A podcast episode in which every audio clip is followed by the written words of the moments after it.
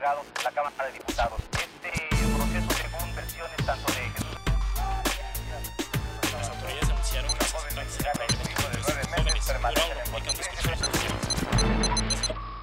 ¿Qué oles, amigos de cada siete?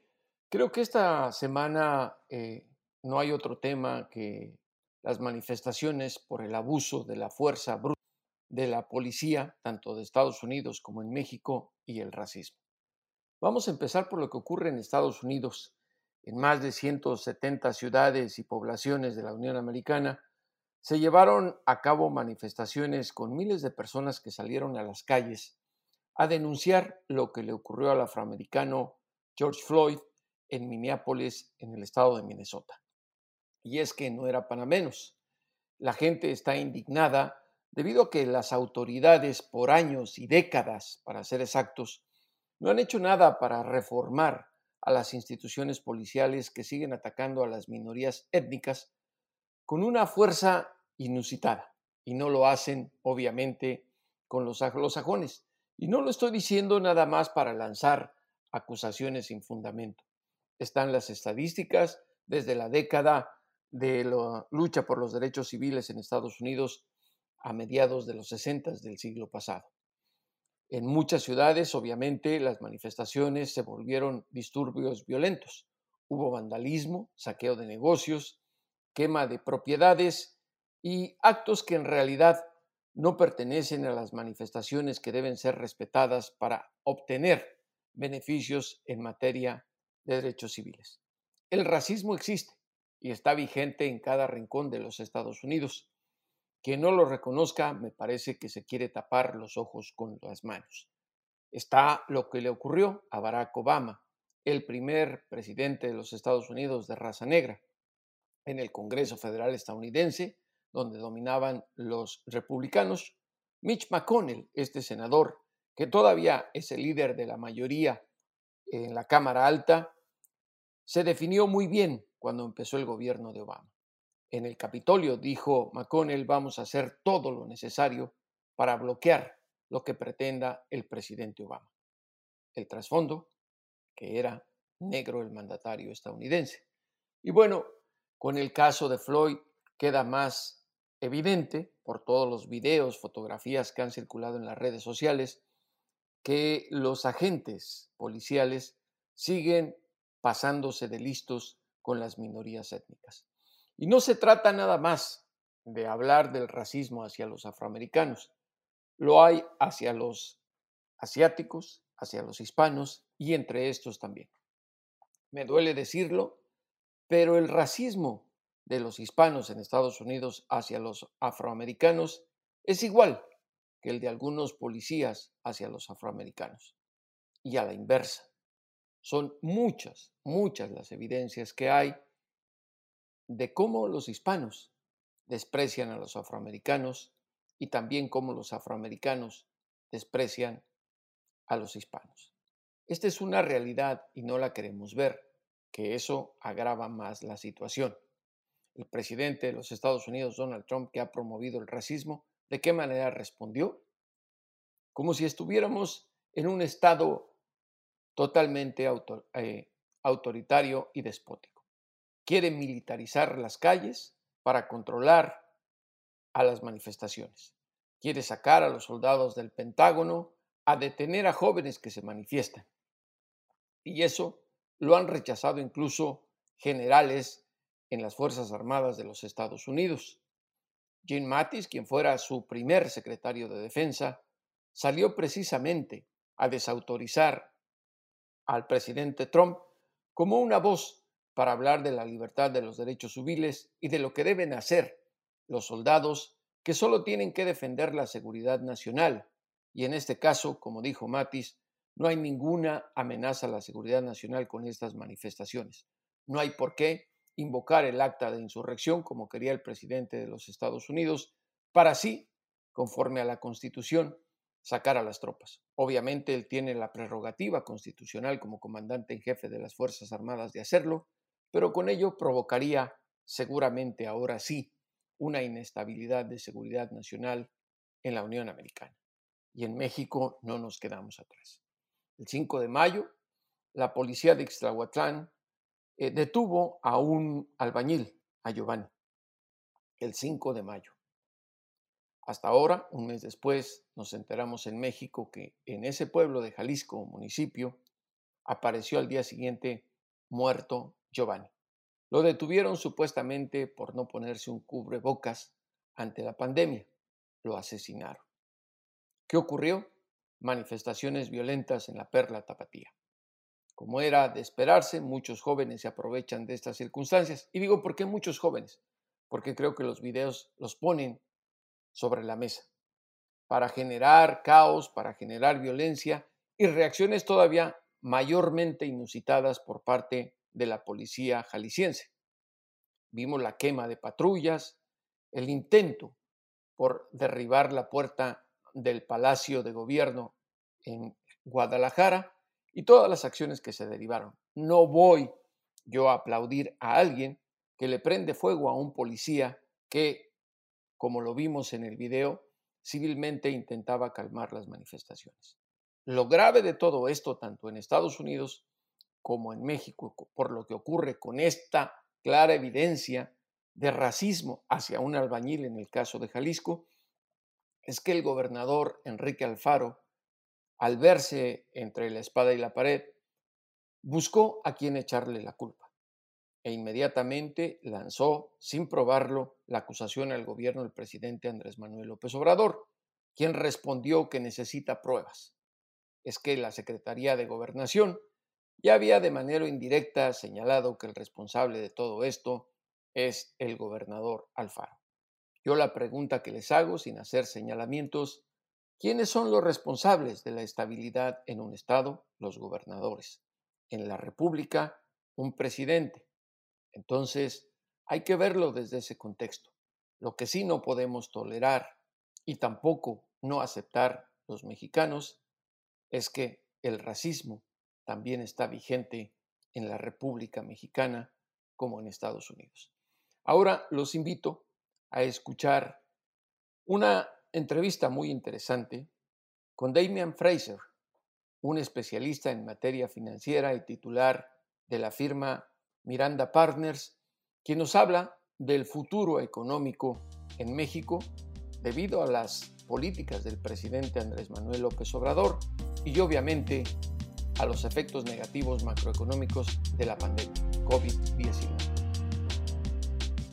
¿Qué Bienvenidos nuevamente a Cada Siete. En esta ocasión tenemos como invitado a Damian Fraser, un especialista en materia económica y asuntos financieros, que va a tratar de ayudarnos a entender la realidad que enfrenta México en este casillero en los próximos días y meses debido a los efectos negativos en materia económica de COVID-19 y también por los ajustes y cambios que está haciendo en la estrategia de Hacienda el presidente Andrés Manuel López Obrador.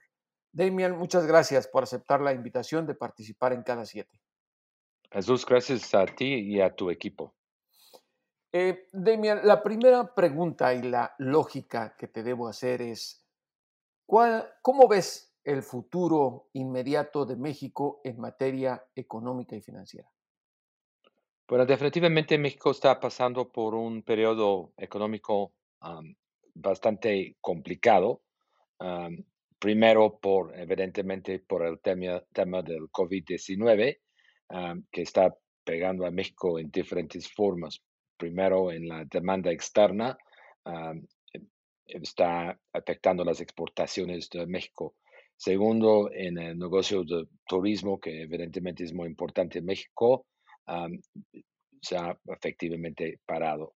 Tercero, el sector de energía, que sigue siendo muy relevante, sobre todo por los ingresos del sector público se ha, afectado por la caída del precio del petróleo y luego el mercado interno muy afectado por las diferentes medidas que ha tomado México para tratar de combatir y, parar la diseminación del, del, virus. Entonces, estas medidas sanitarias necesarias han parado la economía en gran parte en los meses de, de enero, de, de marzo al final de marzo, abril y mayo sobre todo, y hemos visto un incremento en el desempleo por varios millones de personas, tanto en el sector formal como en el sector informal. Tú como especialista y jefe de Miranda Partners, eh, ¿qué nos puedes decir respecto, además a todo lo que nos mencionaste ya, al coletazo que le va a tocar a México por lo que está ocurriendo en Estados Unidos en materia de desempleo y en la contracción del Producto Interno Bruto también debido a COVID-19? Mira, diferentes economistas han sacado sus pronósticos. Creo que hoy en día el consenso es que el, PIB de México se va a bajar en el, eh, en el curso del año por alrededor de, de 10%, que le va a ser la, la recesión más profunda en la historia moderna del país.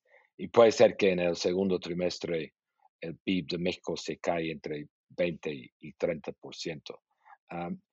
el problema ahora, viendo hasta el, futuro, estamos viendo un regreso a la normalidad, entre comillas, en Europa, en Estados Unidos y en, en China, porque el número de casos de coronavirus han, han bajado y el número de muertos por consecuencia de esto se han bajado en una, forma muy importante. Entonces, paulatinamente están reabriendo la economía. En México todavía no hemos llegado a este punto. vimos ayer el, subsecretario de Salud reportó el número de, de, muertos registrados ayer de más de mil personas, que es el número más alto desde que empezó esta pandemia. México todavía está en semáforo rojo, de usar la terminología del gobierno, y aunque hay una reapertura de ciertas partes de la, de la economía, sobre todo el, el sector de exportación, el, gran parte de la economía, no se puede reabrir.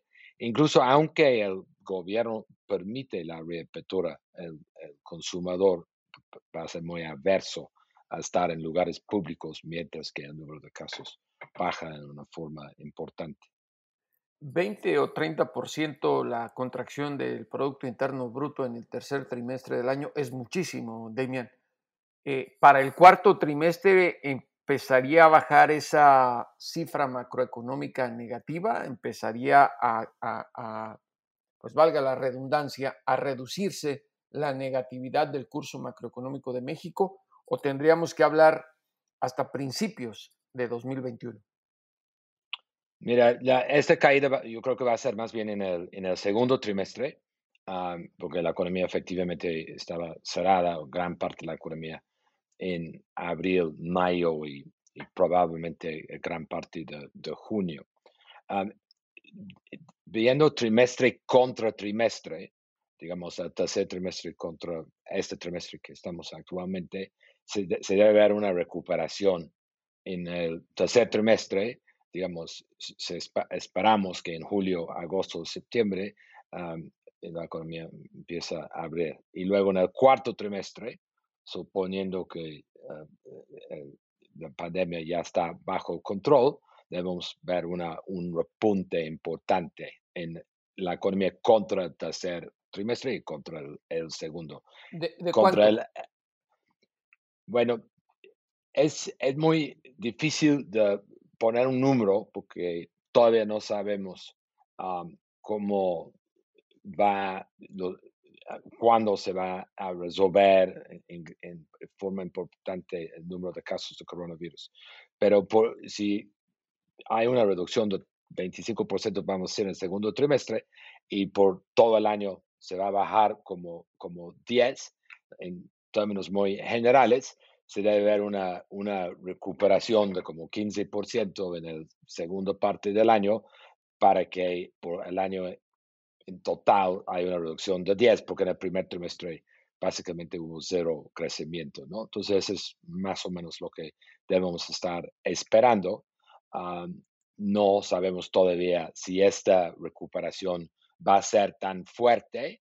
Creo que, ¿no? Por la trayectoria del número de casos, lo más probable es, es, que va a ser difícil que haya una recuperación importante en el tercer trimestre, ah, pero sí creo que seguro en el cuarto hay una recuperación importante, pero no suficiente para evitar la recesión más profunda en la historia moderna del país. Ahora, eh, entendemos que en la gran mayoría de las naciones que se han visto afectadas eh, de manera negativa en términos macroeconómicos por COVID-19, eh, lo ven como un daño que nadie esperaba. Sin embargo, en, en, México se ha estado manejando desde la oposición críticas a Andrés Manuel López Obrador por su estrategia de gobierno que ha seguido, que como él insiste en cada una de sus conferencias cuando se le pregunta respecto a eso, es de combate al neoliberalismo. Sin embargo, mantiene, digamos, la vía en ese sentido al estar aplaudiendo la renegociación del acuerdo comercial con Estados Unidos y Canadá y el seguir abierto a que algunas empresas, no todas como antes se hacía, empresas del sector privado, participen en esto. ¿Qué tanta responsabilidad hay en el gobierno o manejo del gobierno de López Obrador en esta contracción macroeconómica, aparte de lo del COVID-19? Mira, creo que el gobierno puede ayudar a la economía generando confianza en el inversionista y este gobierno no ha hecho un buen trabajo en este aspecto. Entonces, antes de COVID-19, digamos 2019, por ejemplo, la economía por diferentes razones, pero entre esas razones, la falta de confianza seguramente es, es uno de los importantes, no estaba creciendo. El año pasado, como sabes, el PIB cayó más o menos punto 0.1%. Ah, y, y, y, en el resto del mundo, en países como Estados Unidos, las economías sí estaban creciendo alrededor de, de 2%. Entonces, este mal desempeño en México sí fue algo bastante específico a, México, no fue un problema generalizado al, al mundo. también en el primer año de un sexenio es, es bastante normal ver bajo crecimiento, pero en este caso fue crecimiento negativo. ¿Cuáles, son la, ¿Cuáles han sido las medidas que no han generado o que han generado desconfianza? Evidentemente la cancelación del aeropuerto fue uno. segundo, algunos de los proyectos de este mismo gobierno hay, hay dudas que tienen un, un rendimiento económico e incluso social ¿Como aceptable. Bueno, proyecto de Dos Bocas, el proyecto del Tren Maya, son dos de los, digamos, más conocidos, que son proyectos que la gente duda mucho que van a, a, generar un, un, rendimiento aceptable y que hay otros proyectos que podrían ser más atractivos. Tercero, ha tenido otros conflictos con el sector privado, en el caso de la renegociación de los contratos de, las empresas de, gasoductos, que contribuyó a una generación de desconfianza, aunque se resolvió al final en una forma favorable. Recientemente hemos visto la, cancelación del proyecto de, de, la planta de Constellation Brands en Baja California, que causa mucha polémica por ser una inversión casi dominado, que hubiera generado empleos, hubiera generado exportaciones importantes en una marca icónica de México, cerveza de, Corona, por un plebiscito poco representativo y, realmente con ciertos um, cuestionamientos um, de, su, de, su, legitimidad y, credibilidad. Y más recientemente, la Comisión Federal de Electricidad han cambiado las reglas del juego con respecto de la generación de,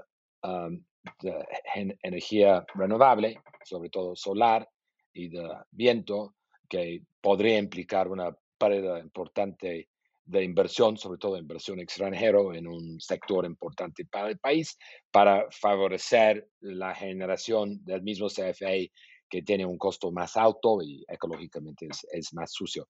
Digamos, la lista es más larga que esto, pero creo que el gobierno tiene parte, desde luego no todo, la responsabilidad por la falta de, ganas del, sector privado invertir más en el, en el país.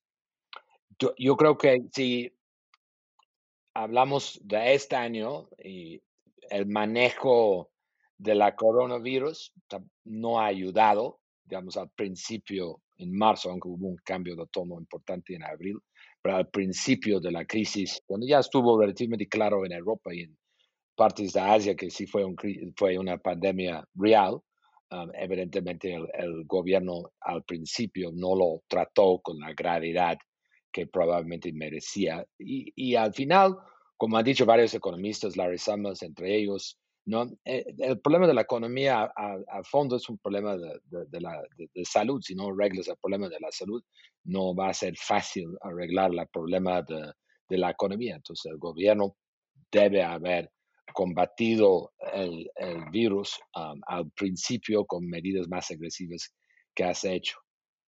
¿Qué tan grande, con todo el contexto que nos acabas de dar, de el temor que tienen de inversión las grandes empresas y las firmas en México, qué tan grande es la fuga de capitales que ha ocurrido recientemente? Mira, en abril sí hubo una fuga importante, en parte por las razones que mencionaba, pero también por una, una aversión al riesgo a nivel global. Ah, recientemente hemos visto una revaluación importante del peso, ah, está alrededor de 22 pesos al dólar, llegó a 24 pesos y medio. Eh, los mercados financieros, de nuevo, eh, tienen un apetito importante para riesgo y está beneficiado a México. Y incluso ciertas empresas mexicanas como Cemex, ayer o anteayer, han colocado deuda a tasas atractivas. Entonces, sí estamos viendo los mercados globales con cierta apertura a tomar riesgo mexicano. ¿Por qué? Porque ven que la mayoría de, de, las economías desarrolladas están saliendo de la crisis, las tasas de interés en sus propios mercados están cerca de cero y si quieren tener un rendimiento aceptable para sus fondos, tiene que tomar algo de, de, riesgo. Entonces, recientemente, dinero, mm, digamos, en las últimas dos o tres semanas, el dinero ha regresado a México. Es un fenómeno más global que local, pero México ha sido el. Ahora, eh, en las últimas dos semanas, por ejemplo, la oposición política en México ha estado actuando como si quisiera espantar al capital que está regresando, como nos aclaras, al señalar que con el gobierno de López Obrador México se está encaminando al socialismo, al comunismo como el que ejerció, según los críticos, eh, Hugo Chávez en Venezuela. Tú ves, como especialista en materia financiera, que México esté en ruta de convertirse en un país eh, comunista? No, no, no. Yo en lo personal no creo que ese es un riesgo relevante. no, por diferentes razones. Primero, el, país es completamente distinto a Venezuela. En Venezuela, en términos muy generales, el sector público, que en el caso de Venezuela es básicamente PDVSA, representa o representaba 80% del PIB, 70%, ya 95%, pero digamos desde, desde tiempos antes de Chávez. México es al revés, México tiene un sector público chico, 25% del PIB. No hay forma que el gobierno puede tomar control de la economía mexicana, aunque quería hacerlo. ¿no? Es una economía dominada por el sector privado. Más del 90% de los empleos en este país están generados por las empresas privadas. segundo, creo que, diga lo que diga de la política económica de este gobierno, si hay un compromiso firme con el equilibrio en las finanzas públicas, e, e, e, digamos, de no tener déficits del sector público mm, elevados o dejar que la deuda que el sector público como porcentaje del PIB crece en una forma no sostenible. Y esto ha permitido a la gente comprar la deuda mexicana con, con cierta confianza. Y esta prudencia fiscal puede ser por una ideología, puede ser por pragmatismo, pero es, es algo que lo vimos, digamos, la deuda, a pesar de la recesión económica, la deuda del gobierno en 2019 se mantuvo más o menos estable, a 50% del PIB, y hay que recordar, en los tiempos de Peña Nieto subió más de, de 10 puntos porcentuales del PIB. Entonces, este gobierno sí está comprometido y, y, yo sí creo que obviamente tiene su lado negativo en este momento de recesión profunda, que el gobierno va a seguir con el camino de, de prudencia fiscal mientras que se puede, ¿no?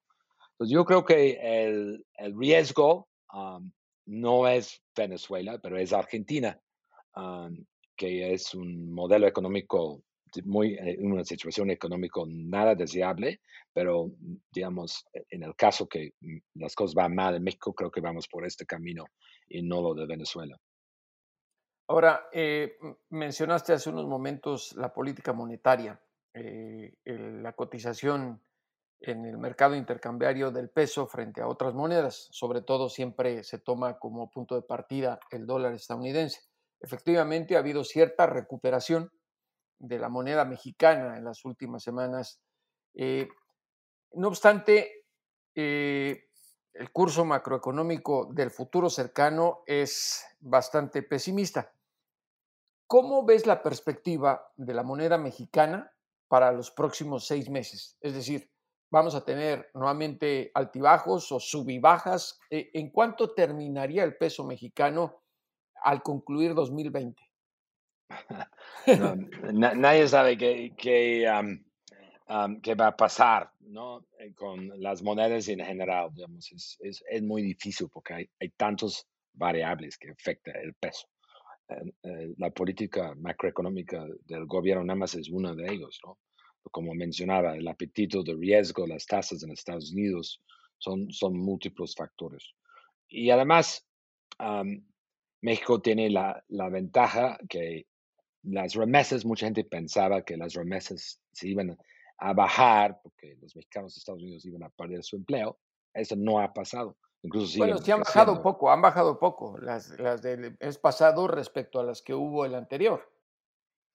Muy poco, como 2%, pero obviamente en pesos, que es lo que es relevante para el PIB, porque se mide el PIB en, pesos, como sabes, han subido más del 20%. Entonces, digamos, y en volumen han sido relativamente estables. Vamos a decir que en dólares estables, ligeramente abajo, pero, pero en pesos un incremento importante.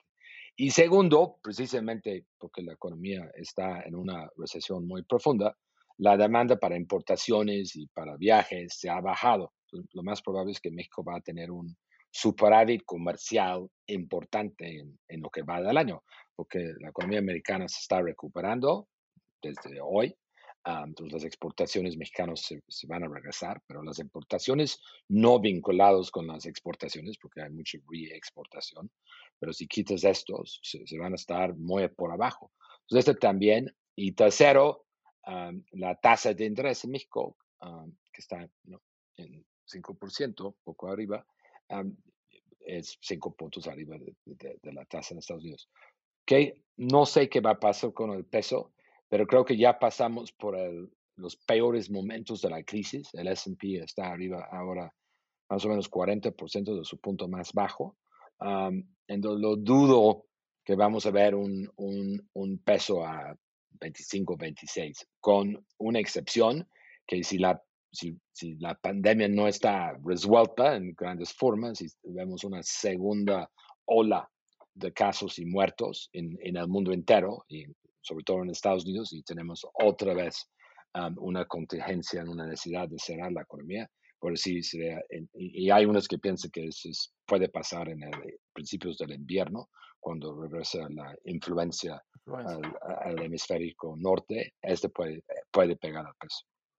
Hace, hace unos meses platicábamos eh, sobre la perspectiva de México cuando estaba en un momento muy endeble eh, el precio del petróleo mexicano en el mercado energético. Eh, ha habido un ajuste positivo, digamos, de lo que había hace unas semanas. ¿Qué tanto se puede pensar que el crudo mexicano recupere un precio todavía más atractivo que ayude a, fortalecer la recuperación de la economía del país? Mira, yo creo que la recuperación, no soy experto en este tema, pero la recuperación que hemos visto no, se va, no, no, se va a seguir subiendo el precio del petróleo. En el caso que, que, que sigue subiendo, creo que vamos a ver más oferta de parte de Rusia, parte de diferentes países en el Medio Oriente y el mismo Estados Unidos con el shell gas, que con precios un poco más altos que hoy, de nuevo van a abrir las, las válvulas. Entonces, no creo que hay, va a ser una recuperación importante. Y segundo, creo que con los precios de hoy, incluso precios un poco más altos, no es suficiente para rescatar a Pemex, tomando en cuenta que Pemex tiene un poco más de 100 mil millones de dólares de deuda. Digamos, la autoridad operativa que puede generar Pemex no va a ser suficiente a, a pagar en el largo plazo esta, esta deuda. Hay que recordar que esta deuda fue heredado, no es causa de Andrés Manuel y su, y su gobierno, es algo que viene desde antes, pero es un, es un problema de, de, su gobierno y creo que uno de los dilemas más importantes que, que, van a tener que enfrentar en estos próximos meses y años es si, meten más capital en Pemex para bajar la deuda o si el gobierno federal, que tiene poco deuda, empieza a garantizar, que no lo ha hecho en una forma explícita hasta hoy, la deuda de, de, Pemex, efectivamente federalizando la, la, deuda de Pemex. O tercero, que es una opción que obviamente hoy en día no se está contemplando esta opción, pero sigue siendo una opción, dejar, no, eh, iba a decir dejar que Pemex renegocia su deuda con, ¿no? con sus acreedores, ¿no? que básicamente dice que no es sostenible y hay que renegociarlo, ¿no? Que varias empresas en el sector alrededor del mundo están haciendo esto. No, no es algo nuevo e incluso varios países como Argentina a nivel del país lo están haciendo. Entonces yo creo que esas son las tres alternativas que enfrenta Pemex hoy en día. Es ¿no? recapitalizarlo y bajar la deuda, garantizarlo o renegociar. Tendrás que tener un incremento muy importante en el precio del petróleo para que Pemex genera suficiente utilidad para pagar intereses y amortizaciones. Por eso dices que el proyecto de la refinería de dos bocas no es tan viable y tan atractivo como para pensar en un salto en ese sentido. Pues sí, porque eh, tienes una empresa muy endeudada que no está generando lo suficiente de pagar la deuda que tiene. ¿Por qué metes tanto capital en una refinería que no va a tener, en base de, los resultados de otras refinerías en el mundo, lo más probable es que no va a tener rendimientos atractivos. Incluso tú puedes comprar una refinería en Estados Unidos por, por, la misma capacidad de dos bocas a un precio mucho menor que lo que te va a costar construir, dos bocas. Ahora, y, para eh, terminar, eh, Damian, eh, yo he seguido en Washington por poco ya más de tres décadas las recetas que han surgido de organismos multilaterales de crédito como es el Fondo Monetario Internacional y los programas sociales del Banco Mundial. Eh, llevo tres décadas escuchando siempre lo mismo, los ajustes, y creo que México y otros países en desarrollo no han salido de lo que eran cuando empezaron a, pues, a empujarlos a, llevar a cabo esas esos ajustes en materia macroeconómica, en materia laboral, en materia social. Eh, ¿Qué ha ocurrido? ¿Se les sigue, han perdido credibilidad o simplemente no funcionan las, las instituciones multilaterales de crédito como el Fondo Monetario Internacional? México no es la potencia que le prometieron a Carlos Salinas de Gortari, ni tampoco a Ernesto Cedillo Ponce de León, ni a Fox, ni a todos los demás. Estamos, estamos nuevamente en el punto de arranque en el que estábamos hace tres décadas. ¿Qué está pero no creo que esas instituciones internacionales son responsables ni, ni de, los defectos ni, ni, de los éxitos. Um, no creo que tienen un papel um, tan importante. Y creo que sería un error echar la culpa um, a, a, estos por los problemas en México, incluso echar la culpa a ellos por los problemas en, en Brasil o Argentina. ¿no? Los problemas son producto de las decisiones que se ha tomado internamente, ¿no? y, en gran parte de su, de su, de su libre, de su propia libertad. Entonces hemos tenido gobiernos en estos 30 años que han tomado decisiones equivocadas, pero el hecho que decisiones tomadas en el pasado están equivocadas no quiere decir que las decisiones de, de esos gobiernos, por ser diferentes, son eh, son automáticamente la solución. Pero no hemos, hay modelos distintos al modelo, entre comillas, neoliberal, y lo, podemos ver varios en Sudamérica y tampoco están funcionando.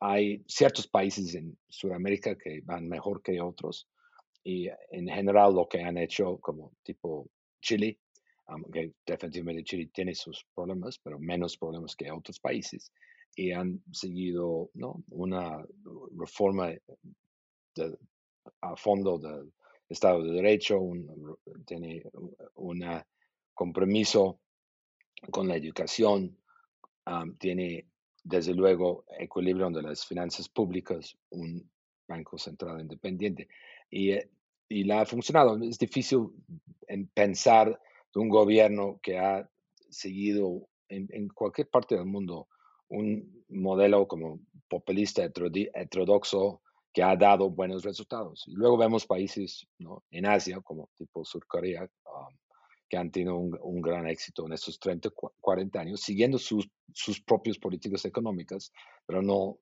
parecen a las decisiones que están tomando esta, este gobierno. Demian, pues muchas gracias por estos minutos que nos has cedido a cada siete.